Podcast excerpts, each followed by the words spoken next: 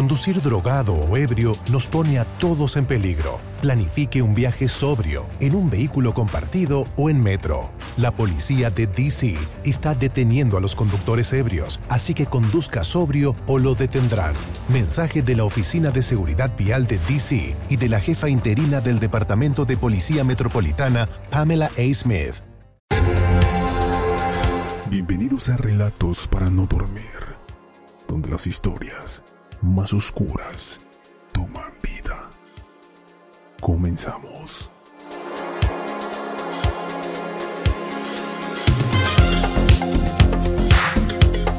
Hola amigos, sean bienvenidos una vez más al programa Relatos para no dormir. En esta ocasión te traeré otro caso más de asesinos seriales. Edward Gain, el carnicero de Plainfield o el fantasma de Plainfield. Parecía un hombre inofensivo. La realidad lo mostró como una bestia que convirtió su granja en un matadero de seres humanos. Sus espeluznantes crímenes proporcionaron a Alfred Hitchcock las bases para su clásica película de terror, Psicosis. La niñez de Gain es la historia de un espíritu inocente reprimido por las exageraciones de una madre que no le amaba. A pesar de ello, dependía tanto de ella que cuando murió, el chico fue incapaz de aceptarlo y cerró su habitación convirtiéndola en un santuario. Atrapado por el fantasma de una mecedora, fue siempre inútil de mantener una relación sana con una mujer.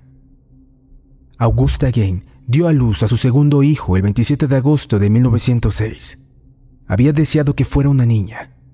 La austera educación luterana que habían recibido y su matrimonio con un alcohólico, George Gain, desarrollaron en ella un profundo aborrecimiento hacia los hombres. En 1902 había nacido Henry, el primer futuro de esta unión sin amor. Augusta se prometió a sí misma que su hijo Edward Theodoret no sería nunca como esos hombres lascivos y ateos que veía a su alrededor. Desde el primer momento, la vida de Ed estuvo totalmente dominada por su madre. Ella llevaba sola el negocio familiar, una frutería ubicada en La Crosse, Wisconsin, su marido se pasaba el día dejando todo el dinero en los bares del lugar. Ella era partidaria de imponer una disciplina muy dura. Castigaba a sus hijos y era incapaz de ofrecerles el consuelo o el amor de una madre. En 1913, los Gain comenzaron una nueva vida como granjeros. Después de pasar un año en una granja de vacas a unos 24 kilómetros de la Cross, finalmente la familia se instaló en un pequeño rancho aislado a las afueras de la ciudad de Plainfield. En los primeros 16 años de su vida, el único contacto de Gain con la realidad fue el colegio. Pero tan pronto como Eddie encontraba un amigo, su madre se oponía a esta nueva amistad. Todo el mundo suponía ante sus ojos una amenaza para la pureza moral de su hijo. Continuamente citaba las escrituras, recordándole que los hombres eran todos unos pecadores. Gain dejó de tener contacto con otros niños. Más adelante, los que le conocieron le recordaban como un hombre tímido y débil. Sentía aversión por la sangre y las matanzas, cosas habituales en una comunidad rural donde la caza y la ganadería eran la forma habitual de ganarse la vida. Sin embargo, gustaba de leer cómics de terror y los libros sobre violencia. Era el único tema que le motivaba a hablar, aunque a menudo la conversación llegaba a su fin en cuanto hacía uno de sus macabros comentarios. El padre de Ed falleció en 1940. A mediados de los 40, el negocio de la familia empezó a ir mal y Eddie y Henry tuvieron que buscar otro trabajo para llevar más dinero a casa.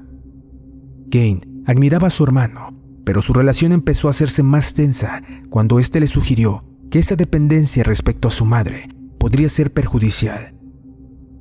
Pero en la primavera de 1944, Henry murió en extrañas circunstancias. Él y Eddie habían estado intentando apagar un fuego cerca de su granja cuando se separaron. Sin embargo, Ed supo conducir a un grupo de hombres exactamente al lugar donde su hermano ya se ha muerto. Aunque misteriosamente tenía un golpe en la cabeza, pero se certificó muerte por asfixia. Poco después de este doloroso suceso, Augusta Gain sufrió un ataque al corazón durante 12 meses Ed la cuidó con amor intentando que se restableciese. Pero pocas semanas después, en diciembre de 1945, ella murió. Con 39 años, Ed estaba solo en un mundo que apenas comprendía. En cinco años se refugió en otro, un mundo en el que la frialdad, la violencia y la represión que había sufrido en su infancia se retorcían de forma atroz en su mente. La taberna de Hogan era el lugar por excelencia de aquellos hombres que buscaban embriagarse y pasar un buen rato por la noche.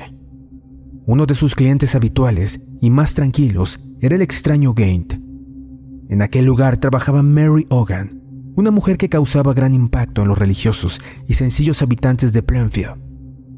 Hogan era una mujer de edad media que se había divorciado dos veces. Las malas lenguas decían que había estado estrechamente relacionada con la mafia y despertaba gran curiosidad, además de ser objeto de envidia de las otras mujeres del pueblo. Ninguna quería ver a sus maridos entrar a aquel lugar de perdición, pero poco y nada podían hacer. En la tarde del 8 de diciembre de 1954, un frío día de invierno, un granjero del lugar llamado Seymour Lester entró en la taberna a echar un trago. Aunque estaba abierta e iluminada, no había nadie. Empezó a sospechar algo raro al ver que, a pesar de sus llamadas, nadie salía a atenderle. Fue entonces cuando vio una gran mancha de sangre en la puerta que daba a la habitación trasera. Sospechando que algo raro ocurría, salió corriendo a pedir ayuda. El sheriff Harold llegó al instante acompañado de sus ayudantes. Comprobaron que el lugar estaba vacío y encontraron el coche de Mary Hogan aparcado detrás de la casa, en su sitio habitual. Había un gran charco de sangre que ya seca cubría las tablas de madera del suelo. Parecía que algo había sido arrastrado por ahí. Junto a esto había un cartucho calibre 32. Siguiendo el rastro de sangre a través de la puerta trasera, llegaron a la zona del aparcamiento de los clientes, donde el sheriff vio unas huellas recientes de un camión que reconoció como las de una furgoneta de reparto. Era evidente, alguien seguramente, Mary Hogan, había sido asesinada y el cuerpo había sido arrastrado hasta un coche que esperaba afuera. No había ninguna señal de lucha y no parecía haber ningún motivo por tal crimen. La caja registradora estaba llena y no faltaba nada. Thompson pidió ayuda al Laboratorio de Investigación Criminal del Estado, que estaba en Madison, a 37 kilómetros, pero los exámenes forenses tan solo confirmaron las conclusiones a las que el sheriff había llegado sobre la forma en que se había cometido el asesinato y no arrojaron ninguna luz sobre el caso. Tampoco lo hicieron las investigaciones que realizaron en Chicago y en las granjas de Pingrove y a sus alrededores. Mary Hogan había desaparecido. El dueño de un aserradero de Plainfield, llamado Elmo Wett, recordó que uno de sus vecinos parecía estar enamorado de la enigmática mujer. Ed Gain. Ed solía visitar la taberna de Hogan y beber algunos tragos cerca de un grupo de lugareños que lo conocían muy bien. Ed había trabajado para muchos de ellos y era el blanco de bromas por la forma en que miraba, completamente lasciva, a la dueña del establecimiento. Weck se encontró con Ed pocas semanas después y se puso a charlar con él sobre lo que había acontecido en la taberna. En broma, le dijo que si se había enamorado de Hogan, debió haberse decidido antes y haber hablado con ella. Ahora que había desaparecido ya era inútil, pero Ed le respondió, no ha desaparecido. Ahora mismo está en la granja.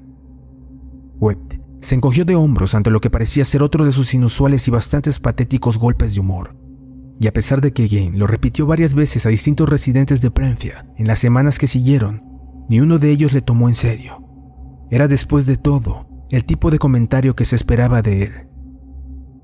Tres años después de la desaparición de Mary Hogan, el día en que comenzaba la caza anual del ciervo en Wisconsin, Ed Gain iba de cacería por su cuenta. Su presa no era un ciervo. La víctima era una ciudadana de Plainfield. Al igual que Mary Hogan, Bernice Borden era una mujer de negocios muy competente, regordeta y de constitución fuerte, de unos 50 años. A diferencia de la propietaria del bar, era una devota metodista que disfrutaba de una reputación intachable entre los ciudadanos de Plainfield. Bernice se había encargado como única propietaria de la ferretería de Warden tras la muerte de su marido en 1931. En los años siguientes, ayudada por su hijo Frank, lo convirtió en un negocio próspero al que todos los granjeros de la zona acudían a comprar los recambios necesarios para la maquinaria agrícola. En 1956 fue propuesta por el periódico local para el premio de Plainfield al Ciudadano de la Semana. Como ciudadana modélica y pequeña empresaria, Bernice Borden, en las extrañas ocasiones en las que no estaba trabajando, pasaba el tiempo con sus nietos, a los que adoraba. La mañana del sábado 16 de noviembre de 1957, como todos los días, abrió la tienda. Era el primer día de la temporada de caza del ciervo en Wisconsin, y la mayoría de los hombres de Prenfield, incluyendo a su hijo Frank, habían salido hacia los bosques de los alrededores. El resto de la ciudad estaba desierta y la mayoría de las tiendas cerradas. Pero Bernice Borden había decidido abrir la suya, pensando que podría llegar gente a comprar provisiones. Poco después de las ocho y media de la mañana, Ed Gain hizo su aparición en la ferretería, llevando una jarra de vidrio vacía. Como todos los ciudadanos de Brentford, Bernice le tenía por un bobalicón, pero últimamente le había estado molestando, preguntándole sobre los más insignificantes detalles y sin comprar nada. La noche anterior había estado en la tienda para preguntarle el precio de un anticongelante. Luego se quedó ahí parado durante algunos segundos, sonriendo estúpidamente antes de desaparecer en la oscuridad. Pocas semanas antes, Bernie se había quedado muy sorprendida cuando Gain llegó a la tienda y le invitó a ir con él a patinar sobre hielo. Se lo propuso medio en serio, medio en broma, dando la sensación de estar muy nervioso. Ella simplemente rechazó la invitación. Sin embargo, se había quedado algo preocupada. Le contó el incidente a su hijo y añadió que desde entonces había visto a Gain observándola, desde su furgoneta o desde el otro lado de la calle. Lo que ocurrió con Bornen el 16 de noviembre solo se puede reconstruir con los confusos recuerdos de Gain. Además de Bernice y Gain, no había ni un alma a la vista. Parece ser que la señora Borden le llenó la jarra, volvió al mostrador y le hizo la factura. El hombre pagó y se marchó, volviendo poco tiempo después. Cogió un rifle de caza que estaba expuesto en una esquina y le contó a la señora Borden que estaba pensando cambiar su vieja arma del calibre 22 por una más moderna que pudiera disparar diversos tipos de bala. Ella le dijo que la que tenía en sus manos era una buena compra y continuó con su trabajo. Cuando se dio la vuelta, Gain sacó una bala de sus bolsillos y cargó el rifle mientras simulaba examinarlo. Unos segundos después, apuntó y disparó. También en esta ocasión se llevó el cadáver en la furgoneta, dejando el suelo del local manchado de sangre, como había hecho con Mary Hogan la dueña de la taberna. Pero esta vez, es decir, en el caso de Bernice, una prueba decisiva. El libro de contabilidad. En su última anotación figuraba el nombre de Ed Gain, a quien Bernice había vendido su último anticongelante. Los policías no perdieron el tiempo y se dirigieron a la casa de Gain de inmediato. Y en sus peores pesadillas podrían haberse imaginado con espantosa sorpresa que se iban a encontrar. Dos oficiales de la policía arrestaron a Gain mientras otros dos se dirigieron inmediatamente hacia su granja para realizar un allanamiento. Al entrar uno de los policías sintió como algo le rozaba en el hombro y al darse vuelta se topó, colgando del techo, con un cuerpo decapitado de una mujer con un agujero en el estómago. Después de recuperarse del shock por el horror que habían presenciado, el policía pidió ayuda por radio. El cadáver colgaba de un gancho por el tobillo y con un alambre Kane le había sujetado el otro pie a una polea. Había cortado el cuerpo desde el pecho hasta la base del abdomen, y las tripas brillaban como si las hubiese lavado y limpiado. No había duda de que el causante de ese terrorífico espectáculo era una persona enferma. Era difícil de creer que un ser humano pudiera vivir allí. Por todas partes se veían montañas de basura y desperdicios, cajas de cartón, latas vacías herramientas oxidadas, excrementos, revistas pornográficas, de terror y de anatomía humana, chicles pegados en las tazas y una dentadura sobre el mantel de la mesa. Más tarde, en cuanto llegaron más patrulleros, se descubrió en el interior de la casa todo el horror que allí escondía. Habían varios cráneos esparcidos por la cocina, unos intactos y otros partidos por la mitad y utilizados como cuencos. Una inspección más detenida reveló que una de las sillas de la cocina estaba hecha con piel humana, como las pantallas de las lámparas, las papeleras, las fundas de los cuchillos e incluso alguna prenda de vestir, como un chaleco y un cinturón formado con pezones humanos. Entre los más atroces descubrimientos hallaron unas cajas con restos humanos pertenecientes a diferentes cuerpos sin identificar. el corazón y la cabeza amputada de Bernice Borden en una bolsa de plástico, una colección de nueve máscaras de piel humana con el pelo intacto, de las cuales cuatro colgaban en la pared que rodeaban la cama de Gained.